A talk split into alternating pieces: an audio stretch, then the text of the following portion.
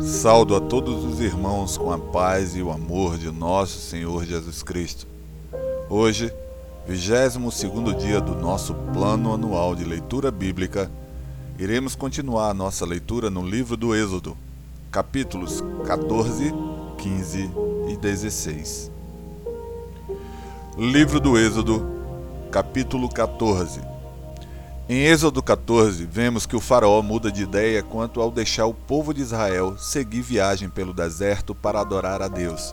Em consequência, ele envia carros de guerra contra os israelitas, que a esta altura estão cercados pelo Mar Vermelho.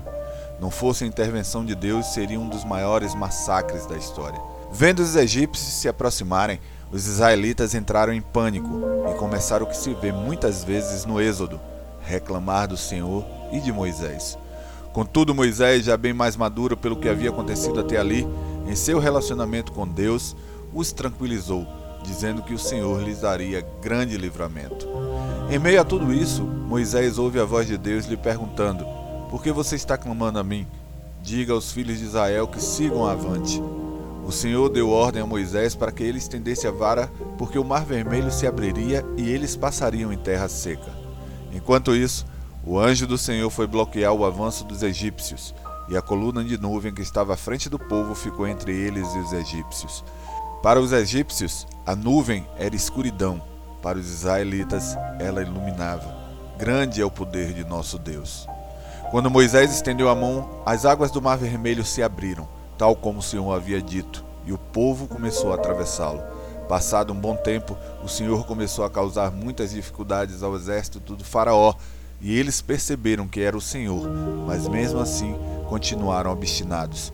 Aconteceu que, quando os egípcios finalmente conseguiram chegar ao mar e tentaram atravessá-lo, o Senhor deu ordem a Moisés para que estendesse a mão para que as águas se fechassem sobre eles, e foi o que aconteceu. Neste dia, todo o exército do Faraó foi destruído nas águas do Mar Vermelho. Vendo o que havia acontecido e como o Senhor os livrou do poder do Faraó e de seu poderoso exército, os israelitas temeram a Deus e creram no seu poder. Além disso, Moisés passou a ser respeitado e visto como alguém agraciado por Deus, e desse dia em diante suas instruções passaram a ter um valor diferente. Livro do Êxodo, capítulo 14, versículo 1 O Senhor disse a Moisés: fala aos israelitas que se voltem e acampem diante de Pi-Hairote, entre Migdol e o mar, em frente de Baal-Zephon. Acampareis lá junto ao mar. Então o faraó dirá sobre os israelitas: Eles estão vagando sem rumo na terra, presos pelo deserto. Endurecerei o coração do faraó e ele os perseguirá. Serei glorificado por meio do faraó e de todo o seu exército e os egípcios saberão que eu sou o Senhor. E eles fizeram assim. Quando foi anunciado ao rei do Egito que o povo havia fugido, o coração do Faraó e dos seus subordinados mudou em relação ao povo, e disseram: Que foi que fizemos, permitindo que Israel saísse e deixasse de nos servir? Então o Faraó aprontou seu carro e levou consigo suas tropas Levou também seiscentos carros de elite, junto com todos os carros do Egito, cada um com seu capitão. Mas o Senhor endureceu o coração do Faraó, rei do Egito, e este perseguiu os israelitas, mas os israelitas saíam de punhos erguidos. Os egípcios, com todos os cavalos e carros do Faraó, com seus cavaleiros e seu exército, os perseguiram e os alcançaram acampados junto ao mar perto de Pi-Hairote, em frente de Baal-Zephon. Enquanto o faraó se aproximava, os israelitas levantaram os olhos e viram que os egípcios marchavam atrás deles. Então os israelitas ficaram apavorados e clamaram ao Senhor. E disseram a Moisés: Foi por falta de sepulturas no Egito que nos tiraste de lá para morrermos neste deserto? O que fizestes conosco, tirando-nos do Egito? Por acaso não foi isto que dissemos no Egito? Deixa-nos servir os egípcios? Pois teria sido melhor servir os egípcios do que morrer no deserto. Moisés, porém, disse ao povo: Não tem mais, acalmai-vos e veide o livramento que o Senhor vos trará hoje, porque nunca mais vereis os egípcios que hoje vedes. O Senhor guerreará por nós. Por isso, acalmai-vos. Então o Senhor disse a Moisés: Por que clamas a mim? Ordena aos israelitas que marchem. E tu, ergue e estende a tua mão com a vara sobre o mar e abre-o, para que os israelitas passem pelo meio do mar em terra seca. Endurecerei o coração dos egípcios que entrarão atrás deles e serei glorificado por meio do Faraó e de todo o seu exército, com seus carros e cavaleiros. E os egípcios saberão que eu sou o Senhor, quando me glorificar por meio do Faraó, com seus carros e cavaleiros. Então o anjo de Deus, que ia adiante do exército de Israel, retirou-se e colocou-se atrás dele. A coluna de nuvem também se retirou de diante deles e ficou atrás, colocando-se entre as divisões egípcias e as divisões israelitas, de modo que havia luz para Israel e escuridão para os egípcios. Assim, durante toda a noite, não se aproximaram um dos outros. Então Moisés estendeu a mão sobre o mar, e com um forte vento do leste, o Senhor fez recuar o mar toda aquela noite, tornando o mar em terra seca. As águas se dividiram e os israelitas entraram pelo meio do mar em terra seca, e as águas ficaram como um muro à direita e à esquerda deles. E os egípcios os perseguiram e entraram atrás deles até o meio do mar, com todos os cavalos, os carros e os cavaleiros do Faraó. Na vigília da manhã, o Senhor, desde a coluna de fogo e de nuvem, olhou para o acampamento dos egípcios e o tumultuou ele travou as rodas dos seus carros para andarem com dificuldade. Então os egípcios disseram: Fujamos de Israel, pois o Senhor combate por eles contra os egípcios. Então o Senhor disse a Moisés: Estende a mão sobre o mar, para que as águas se voltem sobre os egípcios, sobre seus carros e cavaleiros. Então Moisés estendeu a mão sobre o mar, e este retomou a sua força ao amanhecer. E os egípcios fugiram, indo de encontro ao mar. Assim o Senhor derrubou os egípcios no meio do mar. As águas voltaram e cobriram os carros e os cavaleiros e todo o exército do Faraó que haviam entrado no mar atrás deles, e não restou nenhum deles sequer. Mas os israelitas caminharam em terra seca pelo meio do mar, tendo as águas como um muro à direita e à esquerda deles. Assim, naquele dia, o Senhor salvou Israel das mãos dos egípcios, e Israel viu os egípcios mortos na praia do mar. E Israel viu a grande obra que o Senhor havia realizado contra os egípcios, de modo que o povo temeu o Senhor e creu no Senhor e em Moisés, seu servo. Livro do Êxodo, capítulo 15. Em Êxodo 15, do outro lado do Mar Vermelho, Moisés e os israelitas entoavam louvores ao Senhor exaltando Sua majestade e o seu poder. De fato, todos eles, mas principalmente Moisés, tinham muitos outros motivos de demonstrar gratidão ao Senhor, porque depois de estar perto de ter um fim frustrante em Midian, sua vida agora era renovada com uma vocação maravilhosa por parte de Deus. O mesmo acontece conosco. Se seguirmos o chamado e a vocação do Senhor em nossas vidas, viveremos coisas realmente incríveis, experiências que jamais viveríamos em uma vida dirigida por nós mesmos. Passado o êxtase da travessia do Mar Vermelho, Moisés começou a conduzir o povo pelo deserto rumo à terra prometida, e no caminho chegaram em Mara, onde estavam sedentos, e as águas eram impróprias para o consumo. Com isso, o povo não perdeu tempo e reclamou muito sobre como conseguiriam saciar a sede. Nesse momento, Moisés orou ao Senhor e Deus fez com que saísse água de um arbusto e todos eles foram saciados. Em seguida, o Senhor os advertiu de que a fé e a obediência seriam recompensados com a prosperidade, ao passo que a incredulidade e a desobediência seriam punidas. Foi nesta ocasião que ele se apresentou a eles como Jeová Rafá, o Senhor que cura. Livro do Êxodo, capítulo 15, versículo 1. Então Moisés e os israelitas entoaram este canto ao Senhor: Cantarei ao Senhor, pois triunfou gloriosamente, lançou no mar o cavalo e o seu cavaleiro. O Senhor é a minha força e o meu cântico, ele se tornou a minha salvação. Ele é o meu Deus, portanto, eu o louvarei. É o Deus do meu Pai, por isso o exaltarei. O Senhor é homem de guerra, Senhor é o seu nome. Lançou no mar os carros do Faraó e o seu exército. Os seus capitães de elite foram afogados no Mar Vermelho. Os abismos os cobriram e desceram as profundezas como pedra. A tua mão direita, ó Senhor, é gloriosa em poder. A tua mão direita, ó Senhor, despedaça o inimigo. Na grandeza da tua excelência, derrubas os que levantam contra ti. Envias o teu furor, que os devora como palha. Com o sopro das tuas narinas amontoaram-se as águas. As correntes pararam como muralha. Os abismos coalharam-se no coração do mar. O inimigo dizia: Perseguirei, alcançarei, repartirei os despojos. O meu desejo se fartará deles. Arrancarei a minha espada, a minha mão os destruirá. Sopraste com o teu vento e o mar os cobriu. Afundaram como chumbo em águas profundas. Quem entre os deuses é como tu, ó Senhor? Quem é como tu, poderoso em santidade, admirável em louvores, capaz de maravilhas? Estendestes a mão direita e a terra os tragou. No teu amor guiaste o povo que redimiste, na tua força o conduziste à tua santa habitação. Os povos ouviram e estremeceram, o terror apoderou-se dos habitantes da Filístia. Então os chefes de Edom ficaram pasmos. Dos poderosos de Moabe apoderou-se um tremor. Derreteram-se todos os habitantes de Canaã.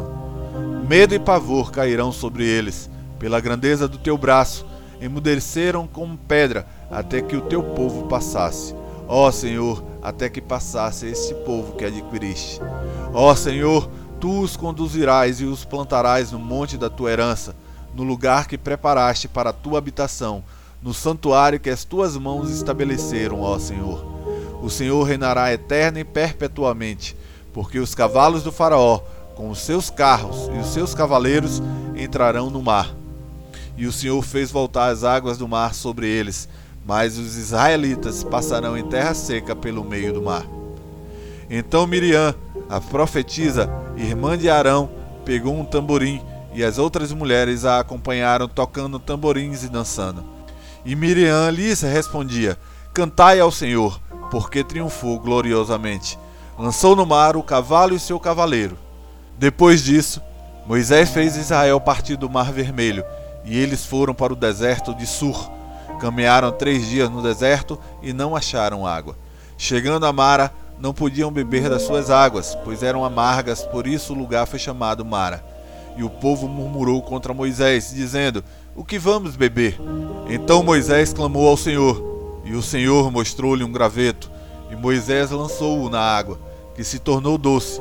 Ali Deus lhe deu um estatuto e uma norma, e ali os provou dizendo: Se ouvistes atentamente a voz do Senhor teu Deus, e fizeres o que é correto aos seus olhos, e deres ouvido aos seus mandamentos, e guardarem todos os seus estatutos, não enviarei contra ti nenhuma das doenças que enviei contra os egípcios, pois eu sou o Senhor que te sara. Então eles chegaram a Elim, onde havia doze fontes de água e setenta palmeiras, e acamparam próximos às águas. Livro do Êxodo, capítulo 16. Em Êxodo 16, vemos que os descendentes de Israel chegam ao deserto de Sim, que é caracteristicamente vasto, com muitos perigos e sem a menor fonte de alimento para o povo. Quando se viu diante de tal situação, eles desejaram voltar para o Egito.